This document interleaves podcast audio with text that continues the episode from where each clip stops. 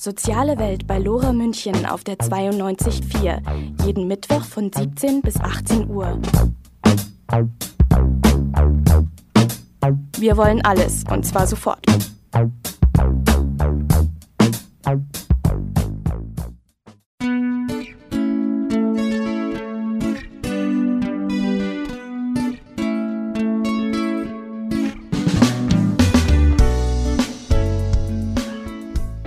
Bewegtes Lernen. Ja, wir bringen Bewegung ins Lernen. Das hier ist kein bräsiges Bildungskolleg, sondern eine bunte Sendung über Lernen in Bewegung. Nicht nur körperlich, auch mental, also zwischen den Ohren. Es geht nicht um Vormachen, Nachmachen, Maulhalten, sondern um sinnliches Lernen. Mit Emotionen, mit intensivem Erleben. Jeden fünften Mittwoch hier bei Lora München 924.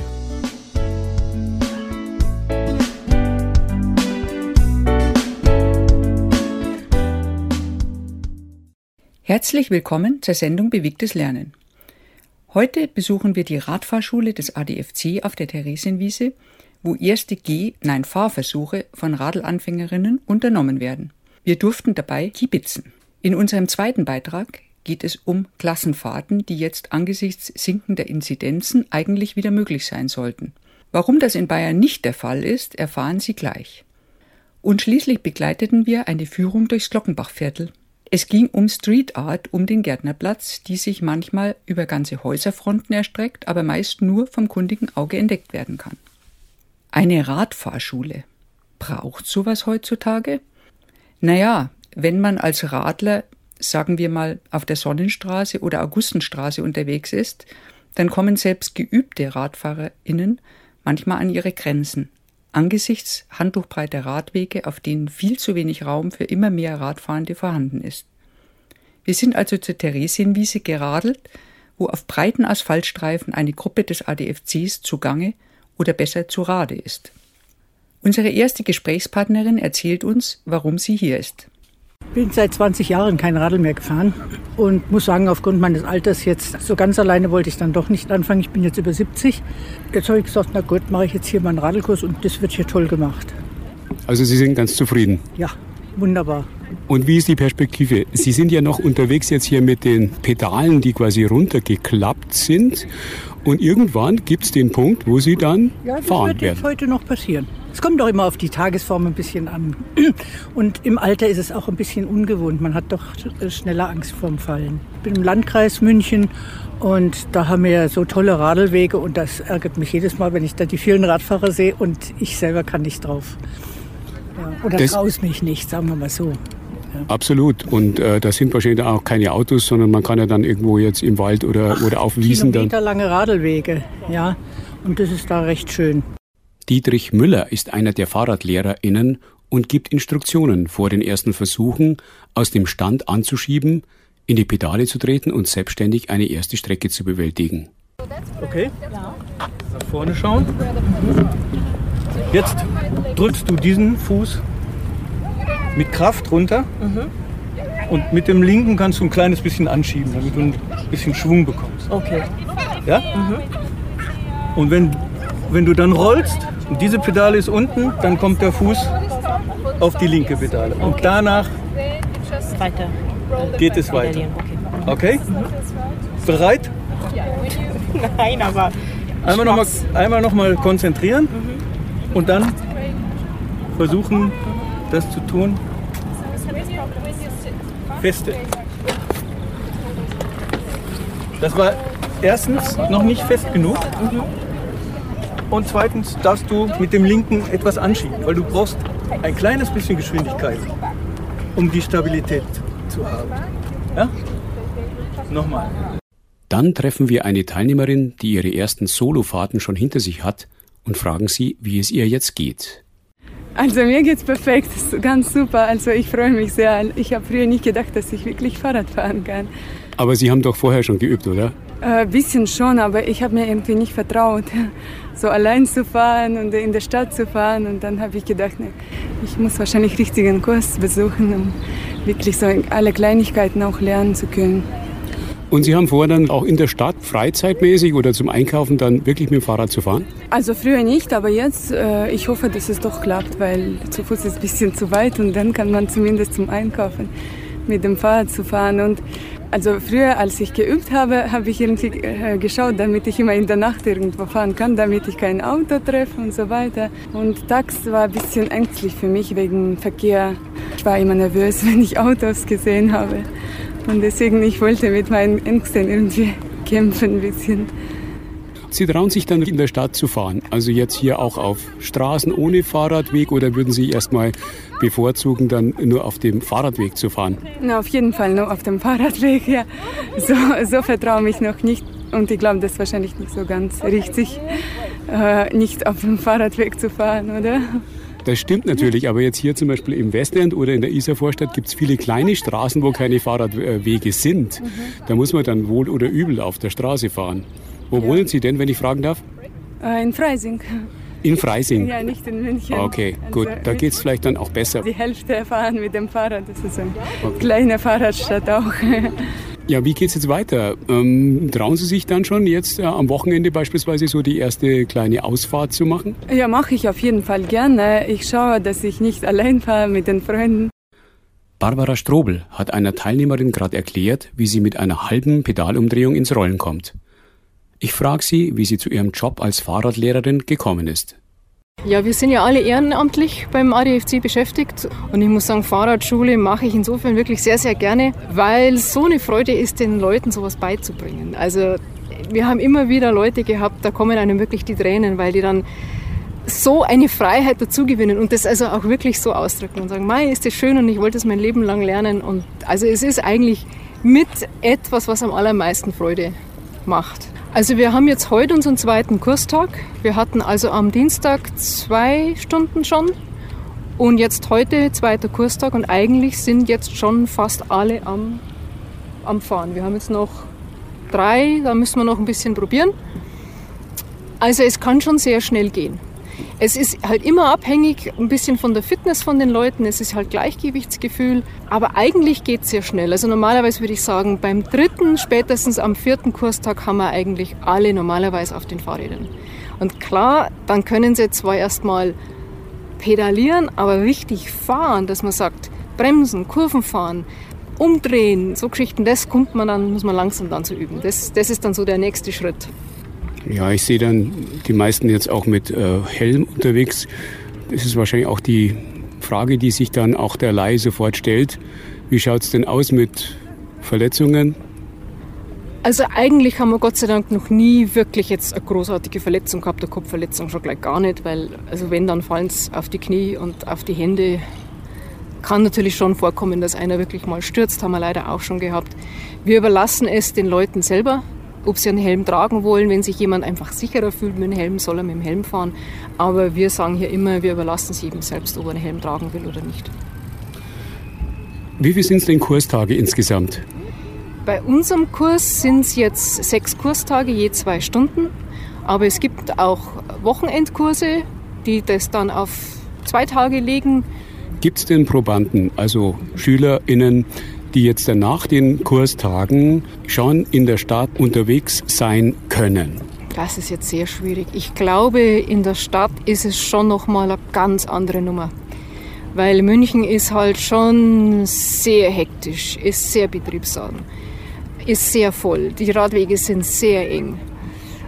Also diese Fahrsicherheit, hm, das glaube ich dauert noch mal. Deswegen haben wir ja auch angefangen, jetzt Fahrsicherheitstraining anzubieten, weil viele natürlich eben nach so einem Kurs sagen, ja, jetzt, brauch, jetzt muss ich aber mehr lernen, jetzt muss ich wirklich sicher werden. Das heißt, es wäre vielleicht anzuraten, dann irgendwo in ein Gelände zu gehen, wie jetzt zum Beispiel im Olympiapark oder hier auf der Theresienwiese und da weiterhin zu üben. Oder vielleicht dann auch im Urlaub dort, wo kein Verkehr ist, sich auszuprobieren. Ja, würde ich auf alle Fälle empfehlen, dass man wirklich sagt, man ist sehr sicher, man weiß, dass man bremsen kann, dass man schnell reagieren kann, dass man sich auch mal umdrehen kann. Solche Dinge müssen einfach trainiert werden. Und dann natürlich, ja, probieren, in den Verkehr zu gehen, aber entsprechend wirklich vorsichtig sein. Der ADFC, der Allgemeine Deutsche Fahrradclub, gibt Radfahrkurse auf der Theresienwiese. Wer sich für einen Anfängerkurs oder ein Sicherheitstraining interessiert, der findet unter adfc-münchen.de bei Radfahrkurse ein Anmeldeformular. Zu unserem nächsten Beitrag. Jugendherbergen für Bayerns Schulkinder verboten. Während andere Bundesländer Klassenfahrten ermöglichen, bremst der Freistaat. Wieder haben die Jungen das Nachsehen. Nicht etwa die Opposition im Bayerischen Landtag, sondern die Bayerische Staatszeitung hat diese Headline in die Welt gesetzt. Nun ja, verboten hat das Kultusministerium die Klassenfahrten zwar nicht, wohl aber davon abgeraten. Wir fragen Klaus Umbach, den Präsidenten des Bayerischen Jugendherbergwerks, was er von dieser Empfehlung hält. Ja, zunächst einmal steht natürlich auch für uns der Gesundheitsschutz ganz weit oben. Dazu haben wir bereits im letzten Jahr, also 2020, sehr, sehr umfangreiche Hygienekonzepte erarbeitet. Übrigens zusammen auch mit Jugendbildungsstätten und anderen Beherbergungsbetrieben wie Schullandheimen, haben uns da wirklich gut abgesprochen und das alles vorgelegt. Und das ist im Grunde genommen auch so akzeptiert worden. Dann kam im Herbst, Winter dieser zusätzliche harte Lockdown, der ja relativ lang gedauert hat jetzt auch, überraschend lang. Und seitdem ist eigentlich der gesamte Bereich der Klassenfahrten gestorben. Und zwar nicht nur in Bayern, sondern natürlich auch in allen anderen Ländern. Was man ja auch verstehen kann. Wenn man nicht in die Schule gehen kann oder nur zeitweise in die Schule gehen kann, Homeschooling machen muss, dann ist es enorm schwierig, dass man auch solche Gemeinschaftsfahrten machen kann. Jetzt erwarte ich eigentlich eine stärkere Öffnung, vor allem seitdem wir die Diskussion haben, dass eigentlich Kindern und Jugendlichen gerade diese sozialen Kontakte besonders fehlen, dass ihnen Bewegung fehlt, dass ihnen die Möglichkeit zum Austausch, zur Kommunikation fehlt. Das heißt, wir müssen einfach irgendwann auch noch mal stärker abwägen zwischen den möglichen Schäden, die entstehen können bei den Kindern und Jugendlichen direkt, aber auch in den Familien und müssen uns mit Öffnungsstrategien beschäftigen. Und da ist mir die bayerische Staatsregierung in der Tat zu zögerlich im Vergleich auch zu anderen Ländern beispielsweise wo ja schon längst Klassenfahrten wieder erlaubt sind und sogar ausdrücklich erwünscht werden, um eben bestimmte Dinge nachholen zu können, aufholen zu können von Seiten der Kinder. Deswegen appellieren wir an die bayerische Staatsregierung, uns hier nochmal stärker entgegenzukommen und auch dieses Abraten von Klassenfahrten zurückzunehmen, sondern durchaus zu sagen, verantwortlich durchgeführte Veranstaltungen sind möglich. Der Beweis übrigens wird gerade erbracht. Diese Woche eine Schulklasse einer bayerischen Grundschule in Oberammergau. Finde ich ganz wunderbar. Die Lehrerin ist begeistert, die Schülerinnen und Schüler sind total begeistert, das Hygienekonzept funktioniert. Wir beweisen damit also, es geht. Das war ja eine ganz schwierige Zeit, wie du schon angedeutet hast, aber wo stehen die Jugendherbergen denn insgesamt jetzt? Also zunächst mal zur aktuellen Situation. Es ist tatsächlich so, dass wir letztes Jahr schon Anfang des Jahres eigentlich alles gestoppt haben, was in Richtung Investitionen ging, weil uns schon klar war, dass das, was uns bevorsteht, zu erheblichen Einbußen führt bei den Einnahmen durch Übernachtungen. Natürlich gab es die ein oder andere Ausgleichszahlung. Die Staatsregierung hat uns geholfen, die Bundesregierung hat uns geholfen. All das ist gut gewesen, sonst wären wir jetzt wahrscheinlich auch schon nicht mehr da. Sonst gäbe es uns als Verband nicht mehr, das muss man ganz klar so sagen. Wir werden auch dieses Jahr überstehen, das kann man inzwischen sagen. Aber der Preis ist hoch. Der Preis ist zum Beispiel der, dass unsere Mitarbeitenden fast alle größtenteils über viele, viele Monate zu 100 Prozent in Kurzarbeit waren, wir keinerlei Baumaßnahmen mehr neu angepackt haben, Renovierungen gestoppt worden sind und ganz klar auch einzelne Häuser jetzt geschlossen haben, wo völlig klar war, dass der Ertrag dieser Häuser auch auf Dauer nicht positiv sein wird, sondern eher negativ. Und das Jugendherbergswerk kann sich aufgrund der angespannten Finanzlage keine dauerhaften Kostenfaktoren erlauben. Wir schaffen es einfach nicht. Die Häuser, die jetzt in Betrieb gehen und die im Betrieb sind, schaffen es vielleicht gerade, sich selber zu unterhalten, aber nicht auch noch andere mitzuziehen. Deswegen auch zwei Drittel, ein Drittel. Das ein Drittel der Häuser sind fast alles Häuser, die ganz stark vom Gruppengeschäft leben. Das Gruppengeschäft ist quasi bis Pfingsten völlig zum Erliegen gekommen, war gar nicht möglich. Und deswegen ist die Situation extrem kritisch gewesen. Wir gehen allerdings mit einem sehr positiven Blick in die Zukunft, weil wir uns seit fünf Jahren eigentlich sehr stark mit dem Thema Nachhaltigkeit beschäftigen. Und das ist, glaube ich, ein ganz wichtiges Zukunftsthema. Nicht erst seit Friday for Future, nicht erst seit Corona. Dieses in die Zukunft blicken bedeutet für uns, wir stellen unser gesamtes System, was Verpflegung, Ernährung geht, um. Wir wollen bei Baumaßnahmen ganz extrem darauf achten, dass wir unseren ökologischen Fußabdruck enorm verringern, wenn nicht gar auch auf Null reduzieren können. Wir setzen ganz stark auch auf unseren Gemeinnützigkeitsaspekt, den wir ja auch in unserer Geschichte einfach verankert haben. Das heißt, wir gehen ganz stark von der sozialverträglichen, umweltverträglichen und auch von der Bildungsperspektive aus, die wir für die Zukunft noch stärker machen wollen. Das Klischee von Jugendherbergen, das lautet ja so in der Richtung Stockbetten und dünner Tee in großen Blechkannen. Ist das Klischee denn äh, noch zutreffend oder sind die Jugendherbergen denn in der Jetztzeit angekommen?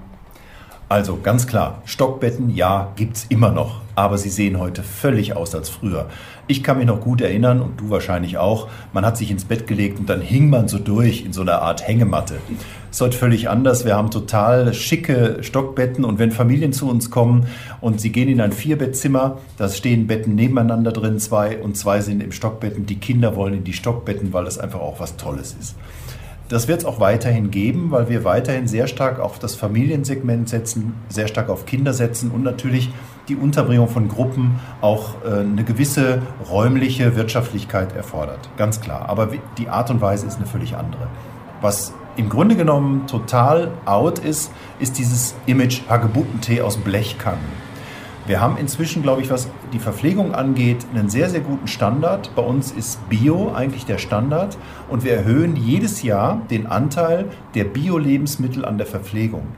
Wir legen also ganz Wert auf frische Küche, auf gesunde Küche, auf Regionalität, auf Bio und nicht umsonst haben wir eingeführt, aber schon vor Jahren, einen Veggie Day in der, in der Woche, wo es wirklich darum geht, auch Kinder und Jugendliche, die sonst nicht diese Erfahrung machen, auch mal an ganz andere Ernährungskonzepte ranzuführen. Hat ja nicht so den ganz, ganz tollen Ruf, Veggie Day heute. Das stimmt, ja. Aber das Interessante ist, dass bei uns die Reaktion eigentlich total positiv ist. Viele Familien sagen, ach ja, toll, das ist doch super, das probieren wir jetzt mal aus. Und viele sind selber dann überrascht. Ich finde das immer wieder faszinierend, dass sie sagen, ach ja, das hat ja doch ganz gut geschmeckt.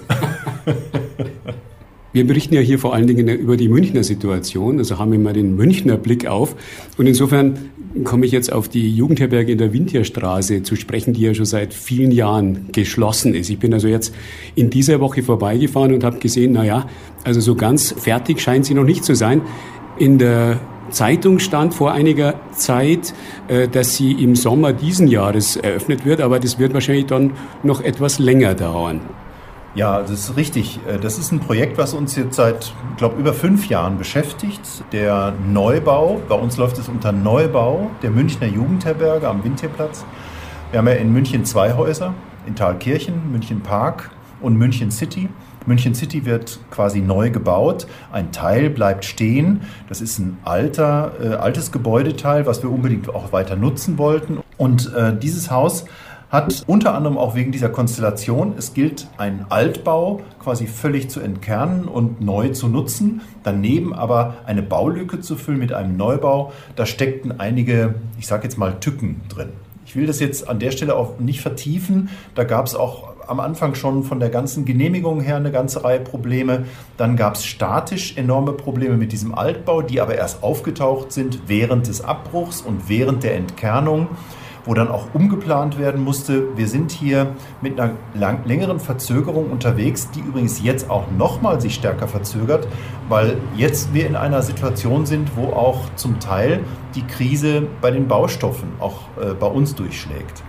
Äh, wir haben auf der anderen Seite auch nicht die Möglichkeit, jede Veränderung gleich wieder mit noch einem Nachschuss an einer halben Million oder Million auszugleichen. Ich habe eben schon was dazu gesagt zur finanziellen Situation. Wir müssen hier also bei den, beim Baufortschritt darauf achten, dass wir unseren Kostenrahmen einhalten. Nicht so wie bei manchen anderen öffentlichen Projekten, wo der Kostenrahmen oft ganz schön überrissen wird.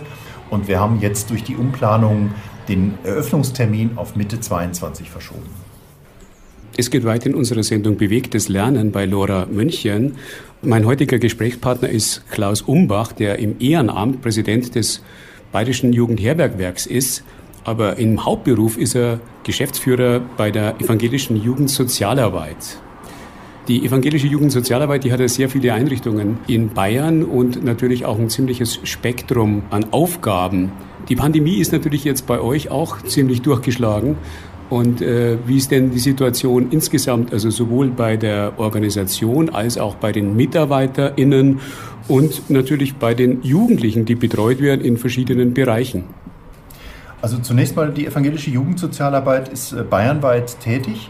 Äh, wir sind ein Verband, ein Fachverband im evangelischen Bereich, werden getragen von Diakonie und Landeskirche und haben drei Schwerpunktarbeitsfelder in der Jugendsozialarbeit. Das eine ist die schulbezogene Jugendsozialarbeit, klassisch bekannt unter dem Begriff Schulsozialarbeit. Wir beschäftigen uns ganz stark auch mit der migrationsspezifischen Jugendsozialarbeit, also Kinder und Jugendliche, die zugewandert sind, die Sprachkurse machen können, die quasi auch äh, eine gute Unterstützung bekommen sollen, um in eine gute Bildungsbiografie zu kommen.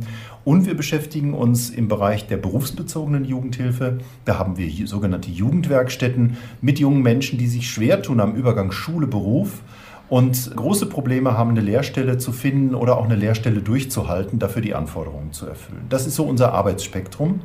Wir haben die Corona-Zeit, wie ich finde, relativ gut gemeistert, muss ich an der Stelle sagen. Man hat von vielen Seiten gehört, Schulen, aber auch Jugendarbeit wurde zum Teil ganz geschlossen. Das war in der Jugendsozialarbeit nie der Fall. Ich muss das den Kolleginnen und Kollegen hoch anrechnen, dass zum Beispiel an den Schulen die Jugendsozialarbeiterinnen zum Teil auch noch telefonisch erreichbar waren, wenn an der Schule schon niemand mehr da war. Für die jungen Menschen, die wirklich Hilfe gebraucht haben. Da ist wirklich Großes geleistet worden. Man ist halt spazieren gegangen mit den Jugendlichen, weil es keinen anderen Kontakt geben durfte. Man ist hingefahren zu denen, man hat telefonisch per Mail, per Facebook oder wie auch immer oder Instagram Kontakt gehalten. Und hier konnte, glaube ich, an einigen Stellen zumindest auch Schlimmeres verhütet werden, also ein Absturz oder ein Abdriften, weil viele Kinder und Jugendliche haben ja gerade im Bildungsbereich heute wirklich den Anschluss verloren. Aufgrund der schwierigen sozialen Situation, dass die Familie keine Unterstützung bietet, dass auch das unterstützende Umfeld an einer Schule oft weggefallen ist, weil die Ganztagsangebote auch geschlossen waren zum Beispiel. Also da hat die Jugendsozialarbeit, finde ich, einiges geleistet.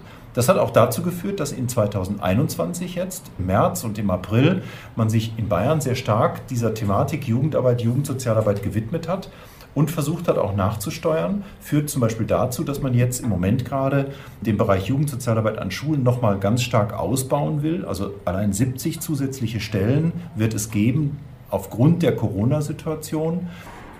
Die Leopoldina hat in dieser Woche Empfehlungen herausgebracht. Da steht drin, dass in Deutschland vor der Pandemie nur 26 Prozent der Kinder und Jugendlichen eine Stunde am Tag oder mehr mit mindestens moderater Intensität bewegt haben, wie von der WHO empfohlen. Also das ist ja wohl ein besonders großes Problem, dass also jetzt die Bewegung von Kindern und Jugendlichen einfach auf ein unglaublich niedriges Level gefallen ist. Wie siehst du das jetzt als jemand, der auf der einen Seite eben auch mit bewegungsorientierten Angeboten im Jugendherbergswerk, also in den Jugendherbergen zu tun hat, aber auf der anderen Seite auch mit der Jugendsozialarbeit? Also ich äh, halte diese Ergebnisse, die in der Studie, aber übrigens auch in anderen Studien ja gestützt werden, für realistisch. Ähm, aufgrund unserer Erfahrungen der Kolleginnen und Kollegen ist zum Beispiel der Medienkonsum der jungen Menschen in den letzten 15, 18 Monaten hat en enorm zugenommen. Das hat natürlich auch sehr viel damit zu tun, dass man jetzt über die Schule plötzlich auch eigentlich gewöhnt wird und gezwungen wird, mit dem Tablet, mit dem Computer zu arbeiten und äh, dadurch auch eine gewisse Medienaffinität nochmal verstärkt worden ist und diese Mediennutzung von der Arbeit, also Schüler, Bildungsarbeit bis in den Freizeitbereich sich immer weiter ausgedehnt und ausgebreitet hat. Und das hat auf der anderen Seite durch die Kontaktbeschränkungen dazu geführt, dass natürlich auch das, die Möglichkeiten äh, genommen worden sind, rauszugehen, sich mit Freunden zu treffen. Und das sind ja häufig Bewegungsanlässe auch. Man trifft sich irgendwo zum, zum äh, Kickern oder zum Tischtennisspielen oder zum Fußballspielen, zum Volleyballspielen. Das sind ja oft die Anlässe, die wir in der Freizeit haben. Das ist tatsächlich so, das ist deutlich zurückgegangen. Man sieht es übrigens auch am Gewichtsanstieg bei den jungen Menschen. Das hat auch deutlich zugenommen. Wir setzen deshalb genau auf alternative Angebote, gerade jetzt, wo es wieder möglich ist, sich zu treffen, gemeinsam etwas zu unternehmen. Das bedeutet zum Beispiel fürs Jugendherbergswerk, dass wir gezielt Angebote machen. Das passiert über Mailings, Familienfreizeitangebote, äh, Kinderfreizeitangebote, wo das Draußensein ganz im Vordergrund steht. Nicht nur pandemiebedingt, weil es leichter möglich ist, draußen was zu machen, sondern weil wir wissen, dass da genau auch die Defizite da sind. In der Jugendsozialarbeit ist es ein bisschen differenzierter, aber wenn ich mir allein den Bereich anschaue, was so im Umfeld von Schule passiert, wie da auch im offenen Ganztag oder auch im Bereich von äh, alternativen Angeboten der Schulsozialarbeit auch immer wieder Freizeitangebote, kulturelle Bildung, aber auch Bewegungsangebote möglich sind und im Mittelpunkt stehen. Das alles ist weggefallen, die Möglichkeiten, gemeinsam etwas zu unternehmen, sind weggefallen. Dann gilt es eigentlich auch da, im Umfeld, zum Beispiel von Schule, ganz stark auf das Thema Bewegung zu setzen und viel, viel mehr Dinge draußen zu tun. Ich meine, das macht der Sportunterricht auch, hoffentlich, aber wir wissen alle, wie defizitär der Sportunterricht an unseren Schulen ist und wie die Stundenzahl oft runtergefahren ist. Deswegen ist es gerade wichtig, in den frei definierten Zeiträumen diese Bewegungsangebote auch wirklich zu öffnen. Es ist doch so, dass die MINT-Fächer immer wieder in den Fokus genommen werden und dass die Aktivität, die körperliche Aktivität, aber auch sowas wie musische äh, und handwerkliche äh, Aktivität einfach runtergefahren wird. Man sagt dann immer, wichtig ist Mathe und Fremdsprachen und Deutsch und ansonsten wird nicht gesehen, dass also jetzt gerade wie jetzt bestimmte Hirnforscher auch immer wieder betonen, dass also auch die kognitive Entwicklung sehr, sehr wichtig ist. Wie gibt es das, dass die bayerische Politik immer noch irgendwo jetzt so verengt ist auf die MINT-Fächer und äh, im Zweifel dann eben die sportlichen Aktivitäten immer runtergefahren werden bzw. ganz ausfallen. Ja, ich glaube, die Beobachtung ist richtig. Sie ist zum Teil sogar jetzt nochmal fokussiert auf die Hauptfächer, die immer wieder jetzt diskutiert werden, wo jetzt auch zum Teil in den Ferien ja nachgeschult werden soll. Also Deutsch, Mathe, eine Fremdsprache, Englisch meistens da wird sich konzentriert drauf und da wirft sich alles drauf. Und da sind auch die Anbieter äh, sofort am Markt mit ihren alternativen Angeboten, Kurse in den Ferien und und und. Viele Eltern springen auch darauf an, was mich immer wieder entsetzt und sagen, ja, unsere Kinder, die haben womöglich später schlechte Chancen und deswegen schicken wir sie in den Ferienzeiten, in den Freizeiten auch noch genau in diese Angebote. Da herrscht tatsächlich äh, offenbar ein völliges Missverständnis, weil wir wissen eigentlich, und zwar seit vielen Jahren, Jahrzehnten, dass das nicht hinhaut. Wir können nicht einseitig nur auf kognitive Trichterpädagogik setzen, sondern wir müssen eigentlich eine sehr ausgewogene, ganzheitliche Bildung anbieten, weil die Dinge tatsächlich zusammenhängen. Und gerade wie du auch sagst, Bewegung und Lernen, Hirnforschung sagt uns das, Bewegung und Lernen, das gehört zusammen. Nur in einem guten Wechsel, in einem guten Austausch ist es möglich. Und deswegen ist es auch so wichtig, dass wir an der Stellschraube Ganztagsschule meiner Meinung nach auch noch deutlich weiterentwickeln, gerade auch in Bayern weil es enorm wichtig ist, zu einer Schule zu kommen, die deutlich entrhythmisiert ist. Dass es einfach unterschiedliche Phasen für unterschiedliche Bildungsbereiche gibt an einem Tag. Und nicht dieser klassische von 8 bis 14 Uhr oder von 8 bis 16 Uhr wird gesessen und gepaukt und danach ist noch eine Stunde für Fußball frei. Zum Abschluss unseres Gesprächs frage ich Klaus Umbach, ob er glaubt, dass sich in naher Zukunft Schule verändern wird dass sich also komplementär zur Digitalisierung und Mediatisierung des Unterrichts ein Gegengewicht entwickelt, in der Körper und Bewegung, aber auch Musik und Handarbeit sich neue Räume erobern können? Schwierige Frage. Also ich glaube, äh, dass wir, äh, was Schule angeht und die klassische Schule, die von, von, vom Staat äh, organisiert und gesteuert wird, da zu hoffen, dass sich von dort her quasi von oben nach unten etwas verändert, äh, das glaube ich am wenigsten, muss ich ganz ehrlich sagen. Da bin ich sehr desillusioniert. Ich glaube eher, dass sich angesichts der großen gesellschaftlichen Herausforderungen der Digitalisierung und der jetzt anstehenden Transformationsprozesse, dass da viele junge Menschen, was ich so mitkriege, auf einem ganz guten Weg sind, die sich nämlich durchaus ihre Zeit in einer ganz bestimmten Art und Weise einteilen, sich auch bestimmte Nischen nehmen und versuchen, diese Arbeitszeiten stärker einzugrenzen, Medienzeiten stärker einzugrenzen, um für sich zu einem Tagesablauf zu kommen, zu einem Lebenslauf zu kommen, der tatsächlich eine gewisse Rhythmisierung bringt. Das ist jetzt eine Hoffnung, tatsächlich auf den Einzelnen gerichtet, aber auch auf einen gesellschaftlichen Prozess, der das befördern kann im Sinne von Prävention. Äh, dass ich selber einfach ein Gefühl für mich selber entwickle, meine Gefühle auch selber wahrnehme und die gehen deutlich in Richtung Bewegung und Kultur und ja, äh, Dinge auch ganz bewusst zu erleben. Aber wir brauchen da natürlich letztlich auch gesellschaftlich eine Flankierung, dass so ein Trend, dass Menschen ihre Gefühle wahrnehmen, sich entsprechend auch verhalten können und verhalten sollen, dass das flankiert wird. Da habe ich wenig Hoffnung, dass das die Schule macht. Ich habe da mehr Hoffnung, dass die anderen Bildungsangebote, wie zum Beispiel der ganze Bereich der Jugendangebote, Jugendarbeit zum Beispiel, aber auch der Bereich der pädagogischen Angebote an Schulen. Es sind ja häufig freie Träger, die das machen, die auch mit einem anderen Verständnis von Bildung an Schule unterwegs sind, dass darüber einiges zu bewegen ist. Aber ich bin durchaus hoffnungsvoll gestimmt, wenn ich mir in manchen Schulen die Entwicklung angucke, in verschiedenen Bildungsbereichen, wenn ich mit jungen Leuten rede, dann sind da für mich hoffnungsvolle Signale, dass da viele junge Leute ihr Ding selber in die Hand nehmen. Es erinnert mich so ein bisschen an Fridays for Future die mussten auch irgendwann ihre Zukunft, was Umweltentwicklung, Klimawandel angeht, selber in die Hand nehmen. Und ich erwarte mir das auch äh, zum Thema Digitalisierung. Street Art in München, rund um den Gärtnerplatz. Dazu bietet die Münchner Volkshochschule eine Führung an. Carola Konrad begleitet fachkundig eine Gruppe von Münchnerinnen und Münchnern von Graffito zu Graffito, von Tech zu Tech.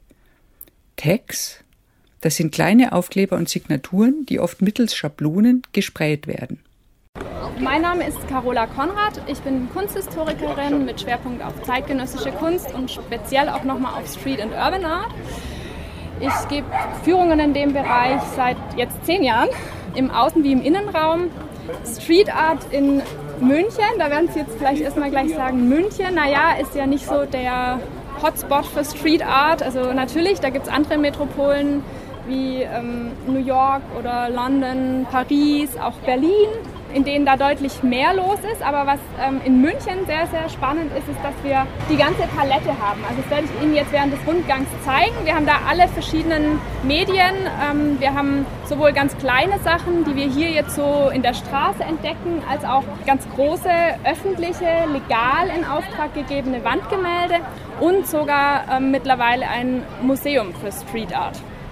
In München ist es sogar so, dass München als die, die, die, Wiege des Graffiti gilt. Vielleicht haben Sie das auch schon mal gehört. Graffiti insgesamt ist als eine Schrift oder ein Bild auf Wand eine ganz alte Kulturtechnik.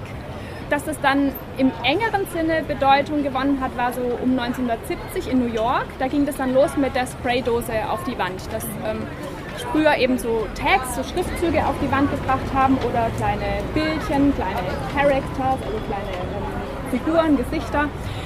Und ähm, dann ist es auch ziemlich schnell rübergeschwappt nach Deutschland, so dieser Lifestyle. Und da ging das eigentlich in München los.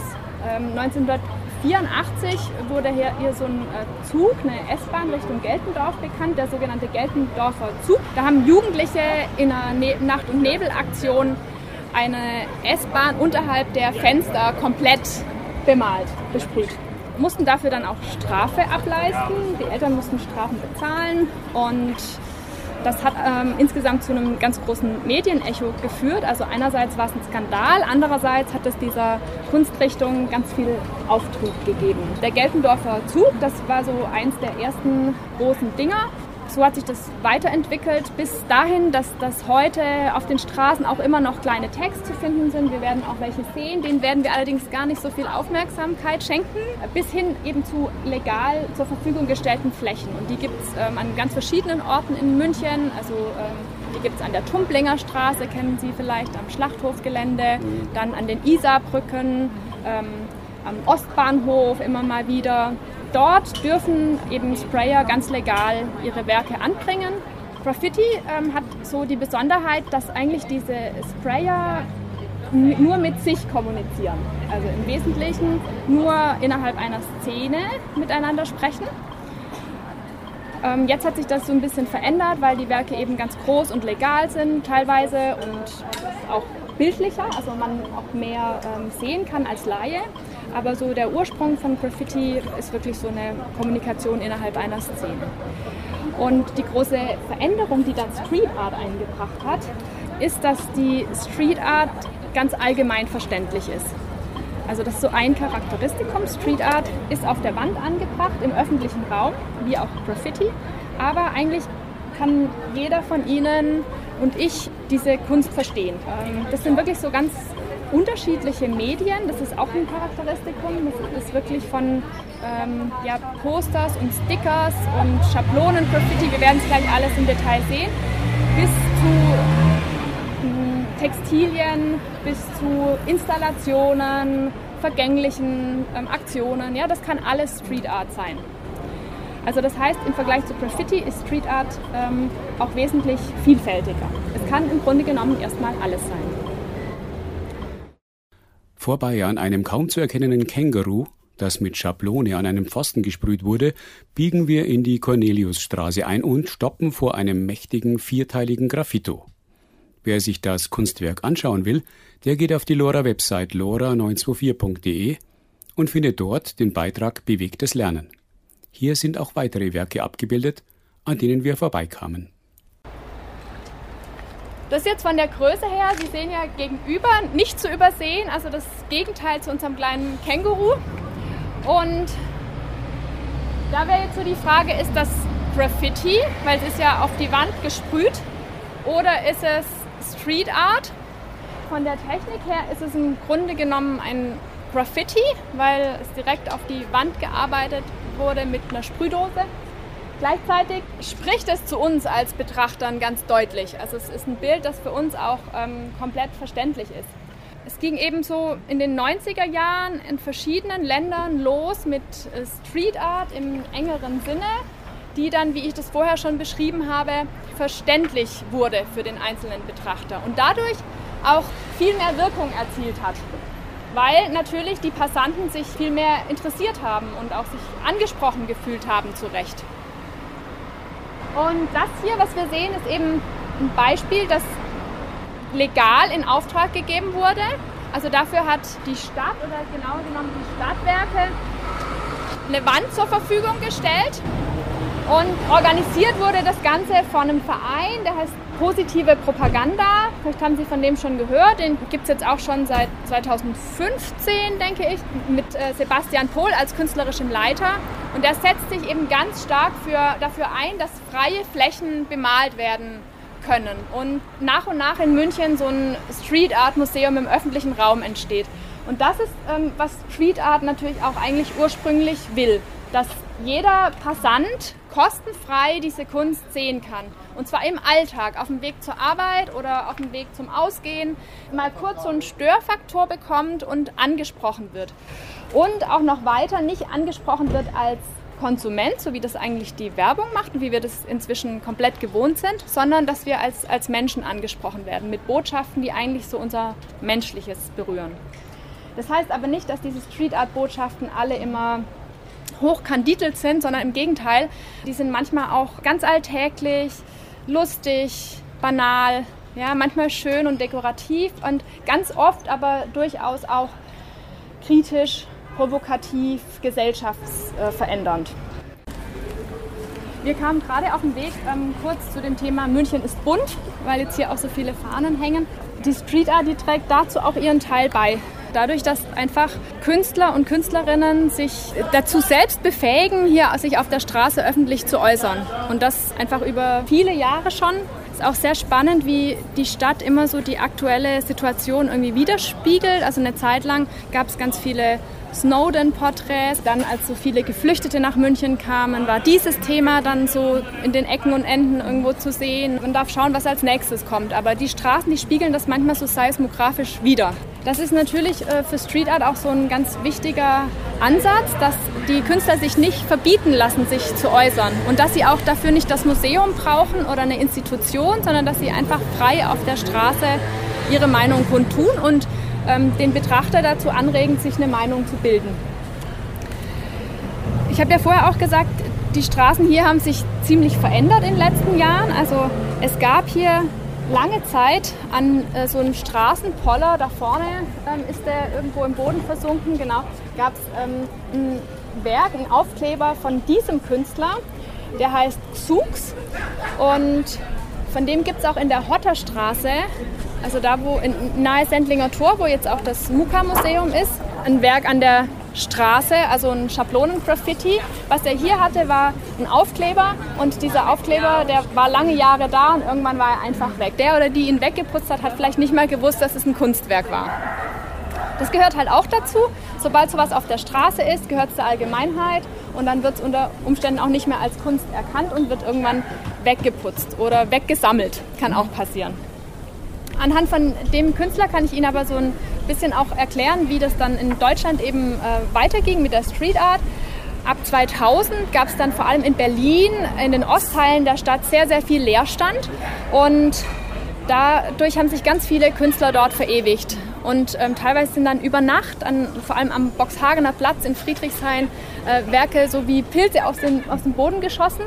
Und andere Künstler haben dann in der nächsten Nacht darauf reagiert und dann wieder jemand reagiert. Ne? Das war so eine ähm, richtig lebendige Interaktion. Also das haben wir hier äh, längst nicht in dem Maße. Der Künstler Xux hat eben angefangen mit kleinen ausgeschnittenen Figuren aus Zeitschriften, die er dann auf die Wand geklebt hat. Also ganz händisch und ganz einfach. Ja, er hat Vogue-Zeitschriften seiner Schwester genommen, hat da solche Frauenfiguren ausgeschnitten und hat die auf die Wand geklebt. Dann irgendwann hat er das Ganze kopiert, um das ein bisschen leichter zu vervielfältigen. Irgendwann ist er noch einen Schritt weiter gegangen und hat dann daraus Schablonen-Graffiti gemacht. Und das kennen Sie ja teilweise auch schon, habe ich vorher gehört. Also, dass KünstlerInnen dann ja am Computer eine Schablone machen und die dann ausschneiden aus Karton oder Holz, aus ganz verschiedenen Materialien und damit dann halt an die Wand sprühen. Und, ähm, der Vorteil ist, dass das Ganze vervielfältigbar ist natürlich. Und schneller. Ne? Und schneller. Und dann kann man eine Stadt so richtig bomben, nennt sich das in der Fachsprache, wirklich an ganz vielen Orten ganz schnell sein Markenzeichen anbringen.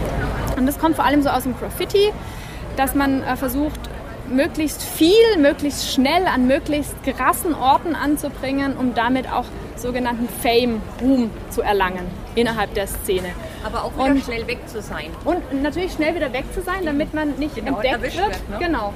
Und bei Street Art gilt dieses Gesetz schon eigentlich auch noch, weil wenn ich jetzt hier was auf eine Hauswand mache, dann ist das auch illegal. Erstmal. Ja. Mit Carola Konrad sind wir unterwegs durchs Glockenbachviertel Sie zeigt uns große und kleine Street Art Kunstwerke, an denen wir sonst achtlos vorbeigelaufen wären. Der Künstler heißt Shepard Ferry und der ist sehr bekannt. Ich erzähle Ihnen mal so die Geschichte, wie das, wie das bei ihm alles angefangen hat. Also auch in den 90ern, schon sehr, sehr früh, hat er noch als Studierender an der Rhode Island School of Design in Rhode Island in den USA mit so einer kleinen Sticker-Kampagne angefangen. Und zwar wirklich so am Anfang, als die Stickers aufkamen. Vielleicht ist er sogar der Erste, der überhaupt Stickers gemacht hat. Und das war erstmal so unter Künstlerkollegen so eine Spielerei, dass er halt so ein Gesicht verfremdet hat und daraus ein Bild gemacht, ein eindrückliches. Und diese, ähm, die Sticker, die er dann daraus gemacht hat, die hat er in den Straßen verteilt. Wie gesagt, war eine Spielerei. Und ähm, dann hat das aber so eine Wirkung entfaltet. Und daraufhin hat er weitergemacht und diese Kampagne immer vergrößert und so eine richtige Werbekampagne draus gemacht mit diesem Logo, aber ohne dass darauf ein Produkt gefolgt ist. Es ist quasi gegen die Werbung gerichtet, weil er so eine richtige Guerilla-Marketing-Kampagne macht, aber eben ohne auf ein Produkt abzuzielen. Und er hat dann irgendwann sogar begonnen, diese Sticker auf seiner Webseite zu verkaufen oder sogar so Motive zum Download zur Verfügung zu stellen, damit jeder ihm helfen kann, seine Motive zu verteilen. Und jetzt haben wir 30 Jahre später und diese Motive sind immer noch im Umlauf. Wer das jetzt aufgeklebt hat, keine Ahnung. Aber sie sind zumindest immer noch und immer wieder da. Es könnte ganz grundsätzlich auch Shepard Ferry selbst angebracht haben, denn er war auch für positive Propaganda für den Verein in München und hat ein Bild auf die Straße gebracht. Sein Wrestler, äh, oft mit dem Schriftzug Obey, was eigentlich heißt Gehorche, aber was natürlich gar nicht so, gerade im Gegenteil gemeint ist. Ne? Gehorche nicht, es geht eigentlich um Widerstand gegen die Werbung, gegen Kapitalismus, gegen Unterdrückung von, von Meinungsäußerungen, gegen diese Dinge. Also immer in Widerstand gehen. Das ist ein wichtiges Thema für Shepard Ferry. Gleichzeitig muss man auch sagen, macht er sich auch jedes Mal bekannter. Also das ist ähm, widersinnig, das ist wie bei Banksy auch oder widersprüchlich. Äh, einerseits ist es gegen die Werbung gerichtet und gegen Marketing und andererseits ist es natürlich immer Selbstmarketing des Künstlers. Das macht aber auch diese Kunstrichtung der Street Art inzwischen immer interessanter. Unsere letzte Station war dann ein kleines, unscheinbares Schablonenbild. Eine stilisierte Muschel, die man sofort mit einem Mineralölkonzern verbindet. Shell, genau. Also Sie sagen sofort nicht eine Muschel, sondern Sie sagen Shell, ist ja klar. Aber es ist nicht das Logo, wie wir es kennen, sondern mit Totenkopf, genau. Das ist so ein mini kleines Schablonen-Graffiti, was es hier im Viertel mehrfach gibt, was aber leider auch mehr und mehr verloren geht. Wir sehen hier gleich noch ein zweites, das ja schon so fast äh, verschwunden ist. Also da kommt einfach auch so ein bisschen diese aktivistische Seite von Street Art mit rein, dass viele Künstler ganz klare gesellschaftskritische Aussagen auf die Straße bringen. Shell steht immer wieder in der Kritik, irgendwie mit Brand's Bar, der Förderplattform, die irgendwann versenkt werden sollte und dann auf Druck von Greenpeace abgebaut wurde. Haben Sie irgendwelche Assoziationen weiterhin zu dem Bild oder was sagen Sie dazu? Finden Sie das spannend oder finden Sie das blöd, dass das hier auf der Straße ist? Oder einprägsam. Und, und einfach. Ja. Was ähm, eigentlich die Aussage stärkt, finde ich weil es so einfach ist, aber jeder versteht. Jeder versteht, genau. Also hier muss man jetzt nochmal ganz genau schauen und ich will Ihnen das nochmal zum Abschluss zeigen, weil man einfach sieht, die Street Art ist vergänglich, das gehört dazu. Aber das heißt auch, dass in ein paar Jahren einfach viele von den Dingen, die wir jetzt heute gesehen haben, nicht mehr zu sehen sein werden. Dann kann man nur hoffen, dass viele neue hinzukommen wie Corolla Konrad am Ende der Führung durchs Gärtnerplatzviertel den TeilnehmerInnen auf den Weg gibt. Street Art rund um den Gärtnerplatz. Wir begleiteten eine Führung der Volkshochschule München. Und hier noch zwei Tipps. Wer am Freitag, den 2. Juli von 16 bis 17 Uhr mit Kindern einen Familienspaziergang, geführt von Carola Konrad, unternehmen will, der kann sich anmelden unter mail at carolakonrad.de. Carola Konrad zweimal mit C und am Ende mit DT. Street Art zum Frühstück rund um den Gärtnerplatz gibt es am Donnerstag, den 8. Juli von 11 bis 12.30 Uhr. Anmeldung unter der gleichen Mailadresse. Die Daten finden Sie auch auf der LoRa Website lora924.de unter Bewegtes Lernen. Das war die Sendung Bewegtes Lernen auf LoRa München. Die Redaktion hatte Bernd Heckmeier. Durch die Sendung führte sie Ingrid Scheffler. Uns interessiert Ihre Meinung zur Sendung. Anregungen, Kritik oder gerne auch ein positives Feedback schicken Sie bitte per Mail an kritik.lora924.de. Wir freuen uns über jede Rückmeldung.